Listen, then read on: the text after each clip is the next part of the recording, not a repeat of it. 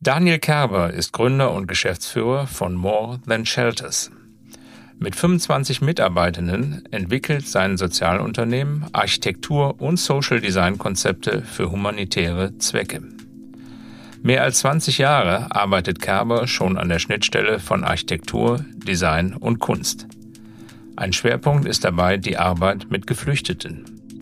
Was das jetzt mit Kunst zu tun hat, erfahren wir von ihm in dieser Ausgabe von Fantasiemuskel, dem Monopol-Podcast über Kunst, Wirtschaft und gesellschaftliche Transformation. Mein Name ist Thorsten Frehme. Mein Name ist Friedrich von Borries. Schön, dass Sie uns heute zuhören. Fantasiemuskel, ein Monopol-Podcast in Kooperation mit Vorstellungskraft X einer Initiative von Thorsten Fremer und Friedrich von Borries. Lieber Daniel, herzlich willkommen im Fantasiemuskel. Ja, danke für die Einladung. Wir fangen ja immer mit einer biografischen Frage an. Wie bist du zur Kunst gekommen? Ja, das ist lustig. Ich habe äh, neulich die Frage äh, gerade mit einem Freund erörtert und äh, da ist mir eingefallen, ich hatte ähm, eine Lehrerin, da war ich 16, Kunstlehrerin, die mich wirklich äh, stark unterstützt hat. Und die hat gesagt, geh doch mal an die Städelschule. Da ist der Herr Bayerle, vielleicht kannst du dem ja mal ein paar Sachen zeigen. Das habe ich dann gemacht. Da war ich dann, weiß ich nicht, 17 oder so. Und dann hat er gesagt, ja, dann komm doch mal nächste Woche wieder. Und dann bin ich immer mal wieder in seine Kolloquien gegangen. Und genau, irgendwie ist dann so dieser, diese Idee gereift, ja, ich werde jetzt Künstler. War das üblich, dass zu Bayerle in die Klasse dann auch Schüler kommen oder warst du da der Einzige, der noch nicht, der parallel dann noch aufs Gymnasium ging? Also da war ich der Einzige. Das ähm, war ein bisschen um die Ecke. Also die Schu meine äh, Schule und die Städelschule, das waren vielleicht 500 Meter. Das habe ich dann einfach gemacht. Und dann hast du auch bei ihm richtig studiert? Nee, ich hatte so einen komischen, wie so einen Gaststatus äh, vielleicht. Das war nicht offiziell oder so. Ich war ja auch noch nicht mal durchs Abi. Ähm, tatsächlich bin ich dann nach dem Abitur nach äh, Paris gegangen, um dort dann zu studieren. Und hast dann Bildhauerei studiert? Genau. Wobei, das war ein relativ freies Studium, also so ein, wie nennt man das denn so, genreübergreifend. Ähm, genau, wir haben eine Einführung in all die Ateliers bekommen, die es da gab. Ähm, also Bildhauerei, Fotografie, Videoschnitt, ähm, was auch immer. Und ähm, das durfte man dann alles so nutzen, wie man Lust hatte. Und nach dem Studium hast du dann ja auch erstmal als freier Künstler gearbeitet und hast versucht, in die Galerie- und Kunstmarktwelt einzutauchen. Ja, also genau. Es war insbesondere so eine, so eine Welt irgendwie zwischen Architektur und Kunst. Also das Thema war immer irgendwie äh, die Stadt oder, oder unsere äh, urbanen Lebenswelten. Ähm, genau, und ähm, hatte dann auch einige Stipendien ähm, und konnte da ja auch gut über die Runden kommen äh, für dann doch zehn Jahre oder so. Kannst du das ein bisschen näher beschreiben? Wir haben dich ja eingeladen, um mit dir darüber zu sprechen, was du heute machst oder was du verändert hast. Aber es ist ja wahrscheinlich ganz interessant zu hören, womit du gestartet bist oder welche Art von, von Kunst. Du hast gerade von Urbanismus, von Stadt gesprochen. Vielleicht kannst du das ein bisschen erläutern? Ja, gerne. Mein, mein Thema war ähm, die Urbanität. Ähm, das war eine Zeit, da kippte gerade äh, sozusagen der, der, der Punkt, an dem mehr Menschen in Städten lebten als äh, irgendwie auf dem, auf dem Land. Ähm, es war eine Zeit, da war, waren die Themen informelle Siedlungen, Slums, Favelas, die waren, waren sehr irgendwie ähm, interessant und angesagt und äh, den Themen habe ich mich auch angenommen. Also mich hat irgendwie interessiert, wie, wie können Menschen oder wie bauen Menschen, ohne dass sie bauen gelernt haben? Oder wie gestalten sie Stadt, ohne ähm, irgendwie äh, akademisch dazu ausgebildet zu sein? Und das war eigentlich auch als Künstler mein, mein großes Thema. So die, die Randstellen unserer Gesellschaft. Ähm, habe dann auch viele Projekte international gemacht. Ähm, ja, eben in, in Townships, in Favelas und genau, das habe ich irgendwie so unter dem Thema vielleicht künstlerische Forschung für mich begriffen. Das heißt, so Vorbilder sind vielleicht dann Situationisten gewesen, so in Paris oder, oder solche Dinge haben mich natürlich interessiert. Ähm, ja, und wie gesagt, meine Arbeit war, war relativ genreübergreifend. Ich habe viel Installation gemacht, ähm, viel fotografiert, und dann eben meine Ausstellung gemacht. Ähm, das waren jetzt keine leichtgängigen Werke, glaube ich, die jetzt nicht so im Galeriemarkt gefruchtet sind, sondern das war eher so im, im Stipendienzirkus war ich mit drin und ähm, ja, bin, glaube ich, auch relativ erfolgreich da gewesen. Stipendienzirkus sagst du und dann äh, machst du ja doch was anderes, beziehungsweise hast das in der Form nicht weitergemacht. War das ein Prozess, der sich aus Beobachtungen, aus Inhalten ergeben hat? Äh, oder gab es da so ein, so ein äh, Erlebnis vielleicht, was sich geprägt hat, wo du gesagt hast, jetzt äh, muss ich aber doch was anders machen oder weiter oder mach was anders?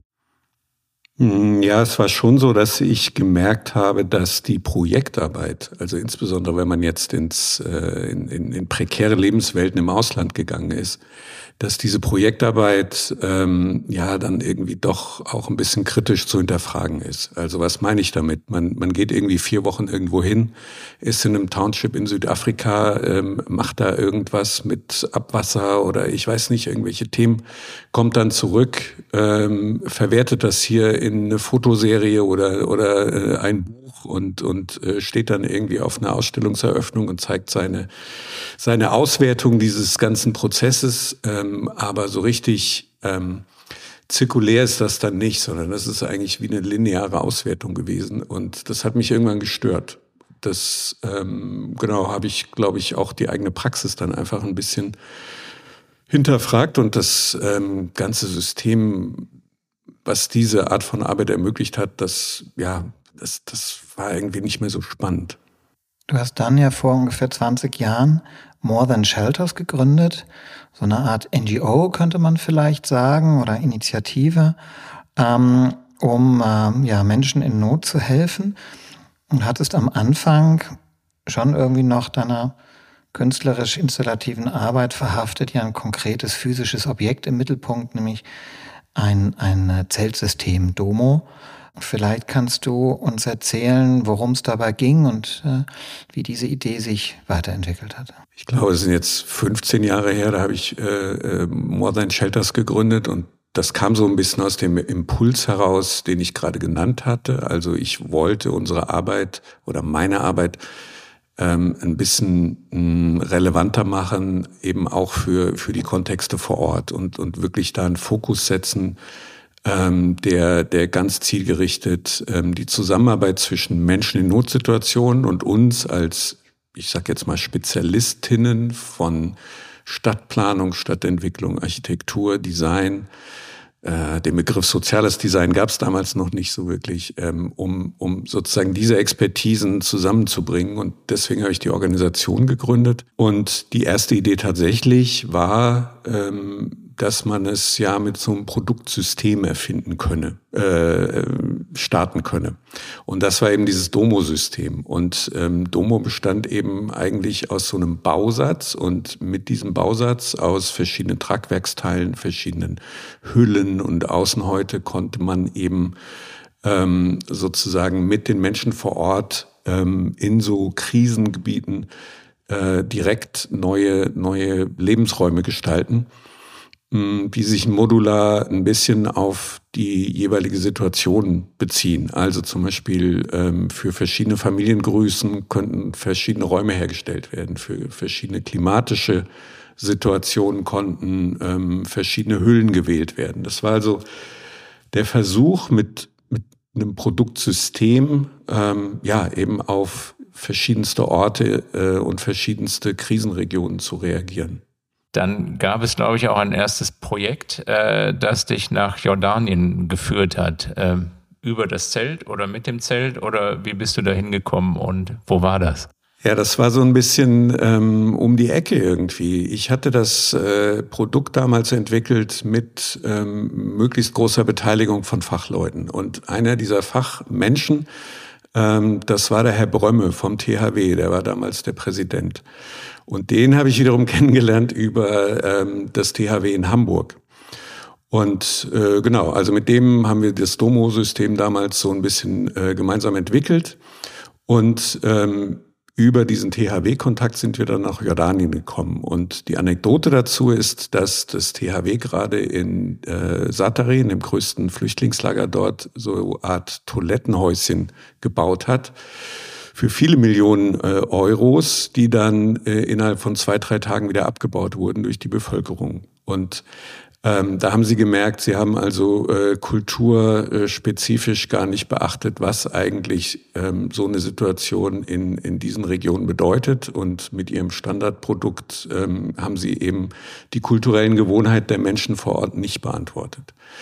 Und da kam eben dieser Kontakt vom THW und hat gesagt, ihr macht doch immer irgendwie so kultursensibles äh, Zeug. Ähm, kommt doch damit hin und äh, vielleicht könnt ihr uns da helfen, ähm, dass wir da Produkte entwickeln, die eher auf die Bedarfe und, und kulturellen Gewohnheiten der Menschen vor Ort reagieren. Und so kam dann der Kontakt.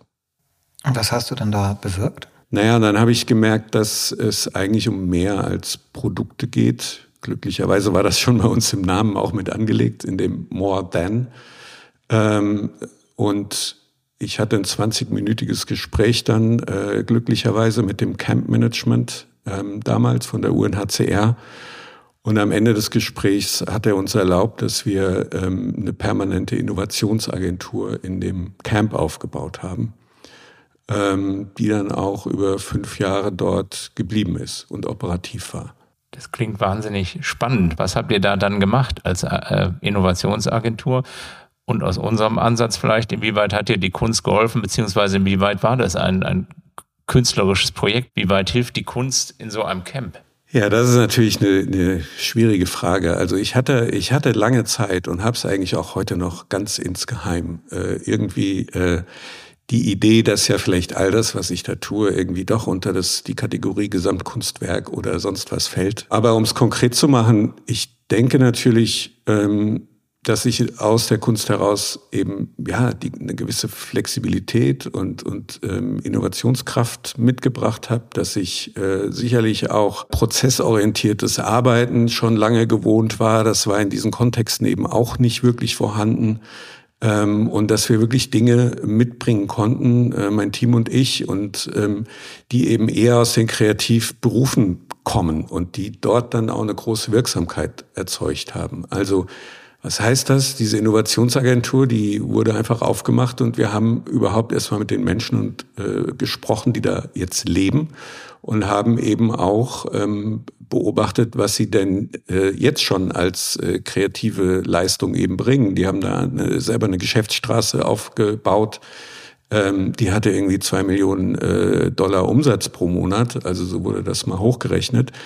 Ähm, und, und vieles entstand eben aus so einer informellen Dynamik heraus. Und da waren wir dann eben wirklich ähm, mit unseren Talenten und Fähigkeiten ähm, ja prädestiniert für diese Dynamiken aufzugreifen und zu verstehen und auch, ähm, glaube ich, eben durch ja einfach unser kreatives Mindset auch äh, dann weiterzuentwickeln mit den Leuten. Und diese Art von Co-Kreation, das äh, da gibt's halt kein UN-Handbuch zu. Ja, und ähm, das haben wir im Grunde da entwickelt. Ähm, wie, wie können wir ähm, ja direkt vor Ort mit den Leuten ähm, Neues entwickeln? Und das sind dann verschiedenste Ideen bei rausgekommen. Das eine ist eben, äh, ich weiß nicht, ein Gartenclub. Ja, also wie begrünen wir hier die Wüste?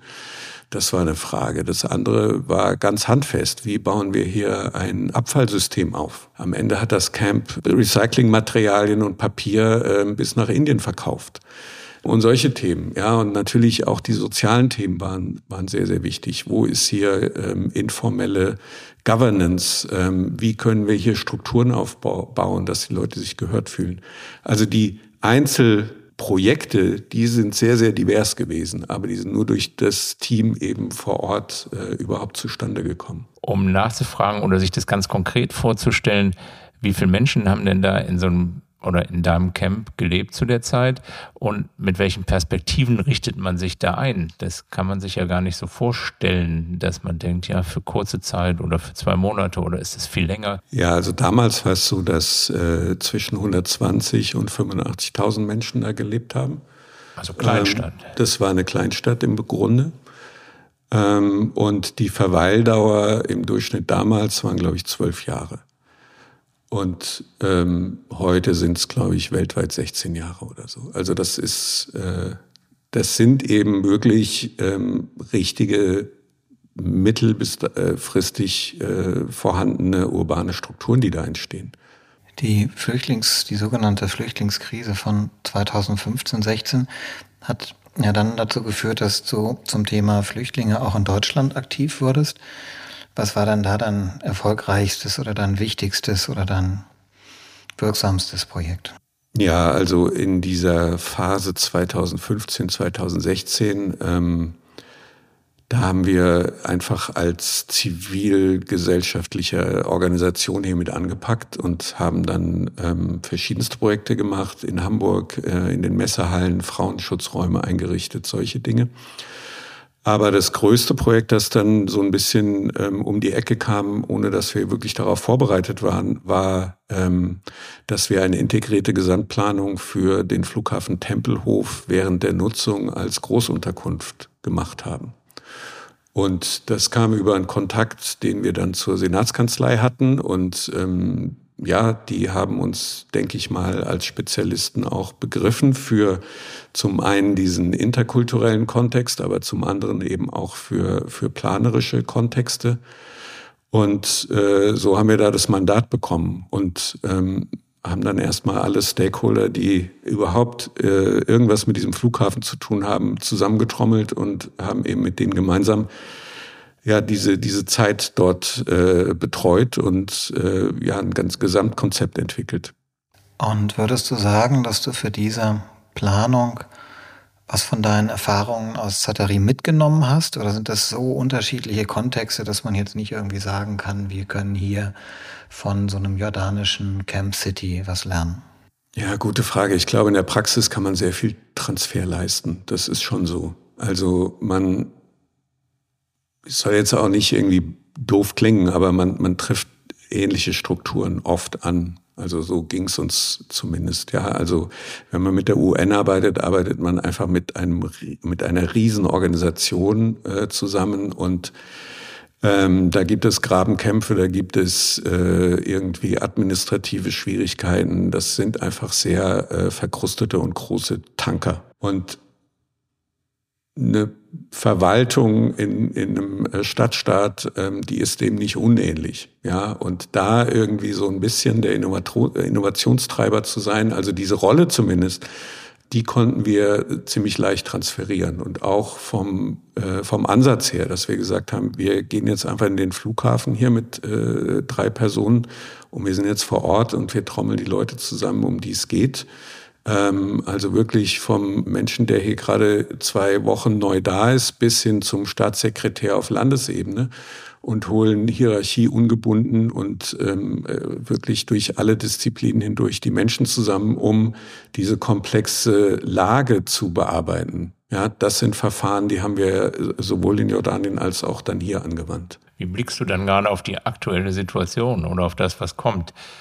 Macht man die gleichen Fehler immer wieder? Ähm, hätte man schon mehr mitnehmen können? Oder wie sind deine Gefühle dazu? Boah, meine Gefühle sind sehr komplex zu der Situation. Ne? Also natürlich machen wir immer wieder die Erfahrung, ähm, dass nicht unbedingt vorausschauend geplant und gehandelt wird. Wir bewegen uns ja auch in einem hochpolitischen Kontext, das wissen wir alle.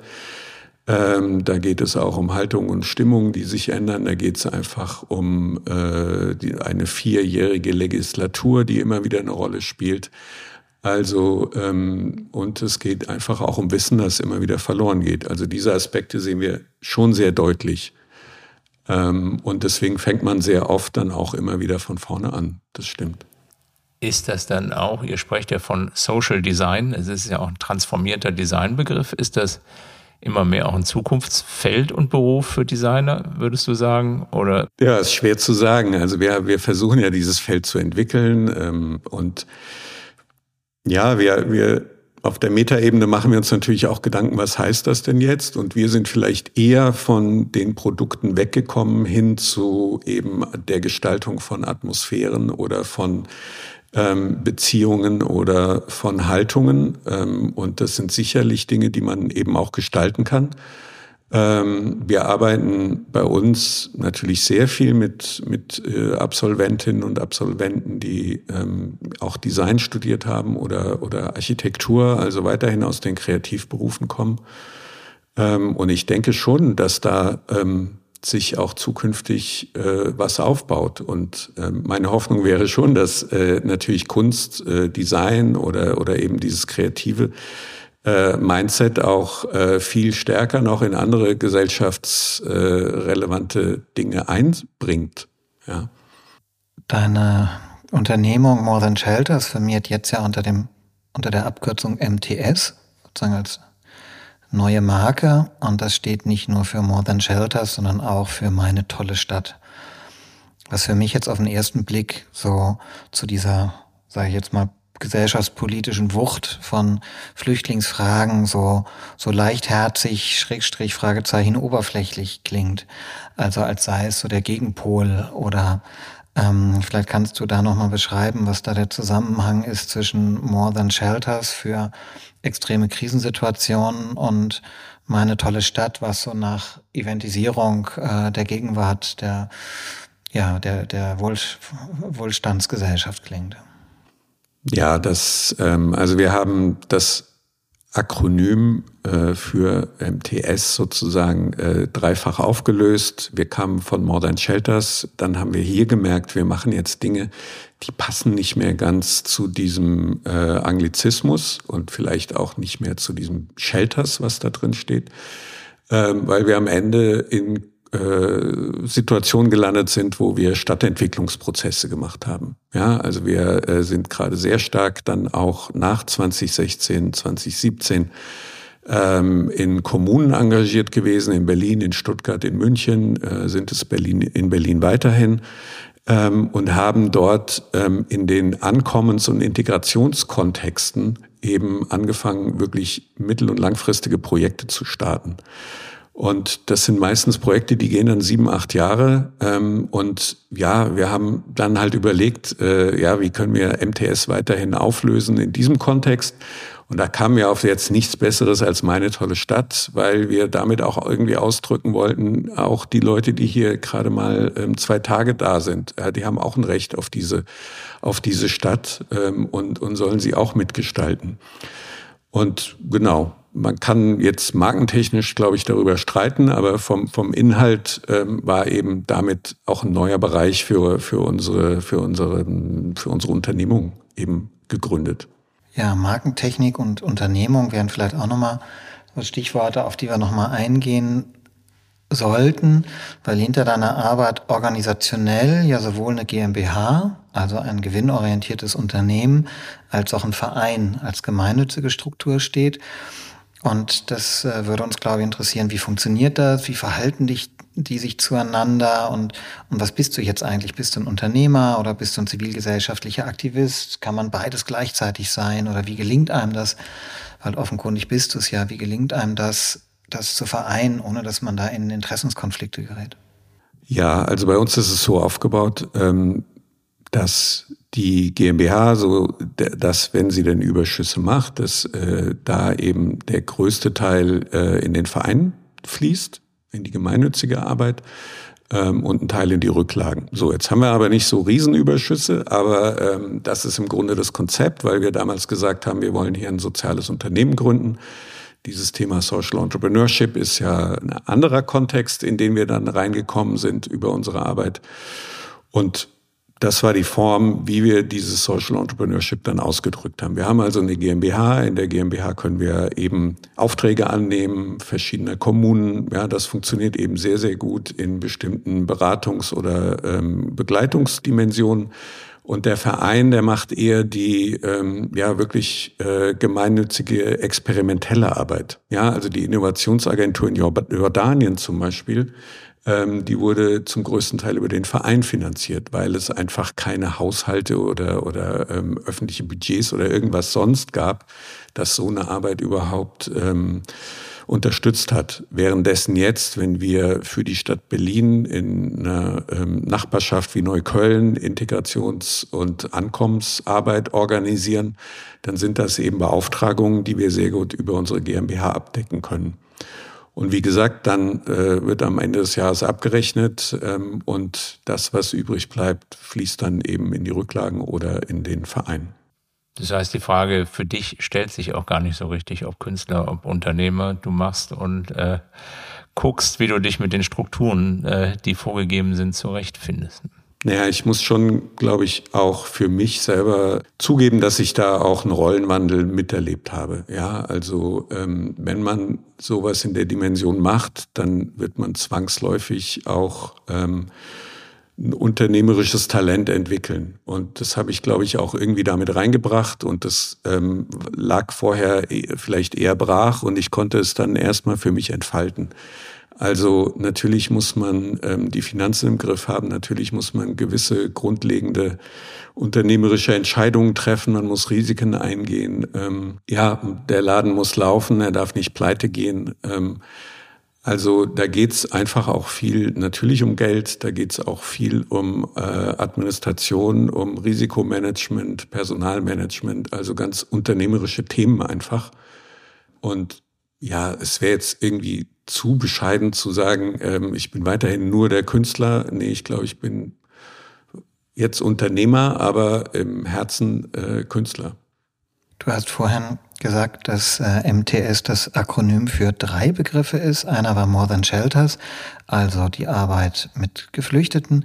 Meine tolle Stadt, eher eine Arbeit hier bei uns für Ankommende, ähm, und so Inklusionsfragestellungen. Und die dritte Bedeutung ist mutige Transformation, systemisches Design. Vielleicht kannst du da noch kurz erläutern, was Design, Schrägstrich Kunst äh, tatsächlich zu den großen gesellschaftlichen Transformationen, die uns bevorstehen, beitragen kann. Ja, also in diesem Themenfeld ist es so, dass wir ähm, eigentlich äh, ausschließlich mit Stiftungen arbeiten und mit Stiftungen ähm, neue Programme oder Projekte entwickeln. Ähm, darum geht es ähm, bei mutige Transformationen. Das heißt, ähm, wir sind da nicht irgendwie ähm, Zuwendungsempfänger, sondern wir sind wirklich Projektpartner, der eben diese innere Transformationsarbeit von Stiftungen begleitet. Ähm, darüber hinaus sind dort auch andere experimentelle Formate äh, angesiedelt und ich glaube, der Kern dessen, was da passiert, ist, ähm, dass wir komplexe Zusammenhänge versuchen zu verstehen und bearbeitbar zu machen. Das heißt, wenn jetzt die Robert Bosch Stiftung sich fragt, wie können wir zukünftig hier auf die Migrationsbewegung reagieren, ähm, dann können wir mit denen gemeinsam überlegen, wie können sie neue, neue ähm, Formate oder Produkte entwickeln. Ähm, oder wir haben mit einer Münchner Stiftung, der Hans-Sauer-Stiftung, über das Thema Social Design nachgedacht, ganz generell. Und äh, welche Wirkungsmessung können wir dort eigentlich erfinden, damit eben solche Projekte nicht nur irgendwie so vor sich herlaufen, sondern genau, wie können wir wirklich systemisch erfassen, was wir eigentlich dort genau tun in verschiedensten Kategorien. Und wie kann eigentlich die Wirkung die Projektsteuerung übernehmen? Also all das ist gemeint mit systemischen oder systemisch relevanten Innovationen, die wir da machen. Und das steckt natürlich schon, ähm, oder dem zugrunde liegt natürlich schon die Idee, dass wir daran glauben, dass Design eben auch äh, in diesen Zeiten, wo Problemlagen sehr, sehr komplex sind, eine, eine Rolle spielen kann. Und das denken wir, haben wir auch teilweise in der Praxis gelernt und versuchen es eben bei mutige Transformationen sozusagen noch einen Schritt weiter zu denken und äh, noch offensiver auch zu artikulieren. Beim Fantasiemuskel geht es ja um Kunst und Wirtschaft. Und wenn man dir so zuhört, fragt man sich, müsste das nicht viel stärker in die Unternehmen integriert werden, das Social Design? Denn selbst aus einem kapitalistischen Gesichtspunkt heraus müsste es, geht es ja um die richtigen Lösungen, weil wer die Lösung für die Welt findet, der äh, ist ja auch im Vorteil. Wie, wie siehst du das? Also ist das eine Disziplin, die die Unternehmen in Zukunft auch automatisch viel stärker integrieren werden? Oder zumindest dein Wunsch hast du ja eben schon mal artikuliert. Ja, also ich würde es denen deutlich raten. Ja, also ich glaube, sie können Innovationsprozesse auf jeden Fall beschleunigen, was ähm, ja Social Design auch gut kann, ist sozusagen die, die EndnutzerInnen oder die aus Unternehmenssicht die Kundinnen dann auch abzuholen und auch mit einzubeziehen. Also ich denke schon, dass äh, Social Design ein guter Katalysator ist für unternehmerische Entscheidungen. Unser Podcast heißt ja Fantasiemuskel, weil wir sozusagen als provokante Behauptung ja sagen, Fantasie ist ein Muskel, den man trainieren kann. Und die meisten unserer Gesprächspartnerinnen fragen wir auch, wie sie ihren Fantasiemuskel trainieren. Ähm, dich würde ich eigentlich zum Abschluss gern was ähnliches, aber ein bisschen anderes fragen, weil ich bei dir total beeindruckend finde, den Mut, was Neues anzugehen. Also mit äh, einer Zeltidee irgendwie im Flüchtlingslager in Jordanien zu landen und dann da fünf Jahre zu arbeiten. Dann sich hier in Masterplanning für ähm, äh, Notaufnahme ähm, zu stürzen und jetzt, ja, Stiftungen in Transformationsprozessen zu begleiten. Also kurz gefragt, wo nimmst du den Mut her, ähm, immer wieder was sozusagen Neues oder weiteres anzufangen oder wie trainierst du die Fantasie, dir vorzustellen, dass das schon alles irgendwie klappen und am Ende vielleicht sogar ein Gesamtkunstwerk werden wird? Ja, danke für die Steilvorlage, aber ähm, ja, da bin ich jetzt äh, so ein bisschen, hm, muss ich kurz überlegen. Es ist ich empfinde es nicht als Mut. Ähm, ich bin dankbar für die Zuschreibung sozusagen, aber ähm, ich glaube, das kommt natürlich für mich aus dieser künstlerischen Neugierde und irgendwann gewisse Themen, die man irgendwie geknackt hat, die werden irgendwann auch langweilig.